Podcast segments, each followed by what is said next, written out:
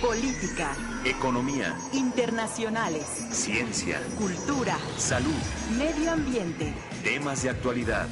Relieves. Ayer fue noticia. Hoy es tema de reflexión y análisis.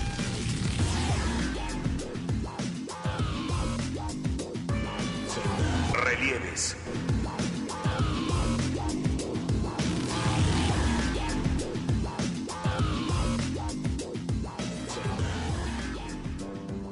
Pues David, eh, tú, tú has participado como activista para restablecer el orden en la comunidad de San Juan Copala. Se vislumbra como una tarea difícil y peligrosa, incluso eh, pues tu hijo David Cilia junto con Erika Ramírez, periodista de la revista Contra Línea, estuvieron en grave riesgo durante la primera cara- caravana humanitaria, que era lo que nos estaban comentando. ¿Qué, sí luego, qué sigue luego de, de- de que esta comunidad indígena fue arrasada? Yo creo que es muy importante la participación de la sociedad. Eh, cuando a mí me tocó ir a rescatar a mi hijo que había sido herido de bala y que no se podía mover y que estaba oculto porque si salía de su escondite lo asesinaban los paramilitares de Ulises Ruiz, te me percaté de que el gobierno no tenía la menor intención de entrar a buscar de a mi hijo, ni a Erika, ni a, los otras, a las otras personas desaparecidas. Incluso había activistas de derechos humanos, observadores de derechos humanos, que estaban todavía hasta ese momento desaparecidos y la policía no hacía absolutamente nada. En ese momento fue cuando yo me dirigí al secretario de la Defensa Nacional y le pedí que, que nos acompañara a las personas que estábamos interesadas en entrar para encontrar a mi hijo que estaba herido y sacarlo de la zona de- y se negaron, es decir, no, nunca tuve ninguna respuesta. Por supuesto, eh, eh, la policía estatal lo que hizo fue amenazarnos de muerte, de que si entrábamos nos iba a pasar lo mismo.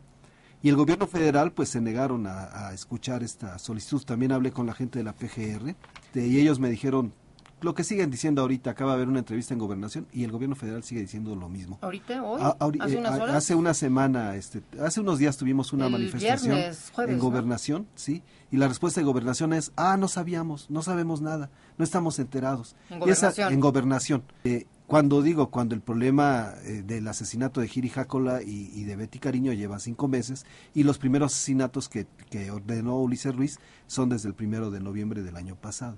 Entonces ellos no están enterados de nada, la PGR no está enterada de nada. Aparentemente. Cuando yo les solicité su intervención me dijeron, ay, qué sorpresa, no sabíamos que había pasado eso. Digo, un evento internacional porque hubo, se disparó contra gente de varias nacionalidades, este, contra periodistas, contra defensores de derechos humanos y la PGR no estaba enterada. Entonces, ni, ni el gobierno del Estado, porque el gobierno del Estado dijo, si ustedes entran es bajo su propio riesgo, pero nosotros lo que les decimos es que los van a matar y pues bien merecido se lo tienen, ¿no? Es decir, de hecho hubo una amenaza de muerte por parte del gobierno del Estado, pero el gobierno federal tampoco, ni el ejército ni la PGR entró. Y entonces decimos, entonces este territorio, ¿quién lo controla? O sea, eh, en esta parte del territorio nacional no está bajo la jurisdicción del Estado, no hay alguna autoridad.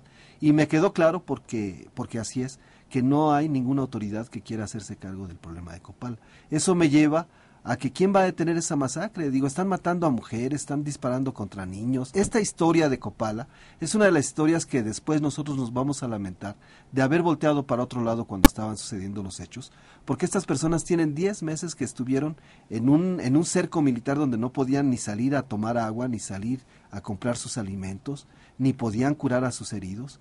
Estuvieron 10 meses hasta que finalmente 500 hombres armados llegaron, este, balacearon, hirieron, desaparecieron personas. ¿Fue durante la primera caravana? El, el 15 de septiembre, hace la semana O sea, anterior, el 15 de lo- lo- los hechos la madrugada del 15 de septiembre entraron más de 500 hombres armados con argas largas del MULT y del Ubisoft por órdenes de, pues de quién más, del gobernador del estado. Masacraron a la gente, te quemaron casas. Y es claro que la autoridad no va a hacer nada, pues si la autoridad es la que está ordenando que todo esto suceda para despojar a este pueblo del derecho que tiene a su libre determinación, a tomar sus propias decisiones. Es, lo que yo veo es que ellos es lo que están pidiendo. Es la impunidad total. Entonces, está claro que el Estado no solamente no, inter- no va a intervenir, sino que está interviniendo en sentido contrario, en sentido de proteger a los criminales. Cuando nosotros hicimos la denuncia de la, de la agresión que sufrió mi hijo, porque mi hijo sobrevivió el día que mataron, como ya dije, a Betty, a Betty Cariño, eh, la policía, la PGR atrajo la investigación y, bueno, yo me pregunto, ¿en qué momento ha entrado la PGR al lugar de los hechos a iniciar las investigaciones? En ninguno. Si ¿En qué momento te ha detenido alguna persona de las personas que les dimos los nombres? Nosotros les dimos los nombres de quienes estuvieron en la agresión contra Giri Jácola y contra Betty Cariño y contra mi hijo y contra los demás. Les dimos los nombres porque el, el lugar, en el lugar de los hechos, poco antes de la emboscada en donde los asesinaron, hubo mujeres triquis que fueron secuestradas para iban pasando por la zona y para impedir que diera de- algún aviso de que se estaba montando esa esa esa emboscada las las tuvieron secuestradas y ellas se percataron de quiénes fueron ellas los conocen ellas saben te- es- estos nombres los hemos señalado Pero están amenazadas seguramente. Así es.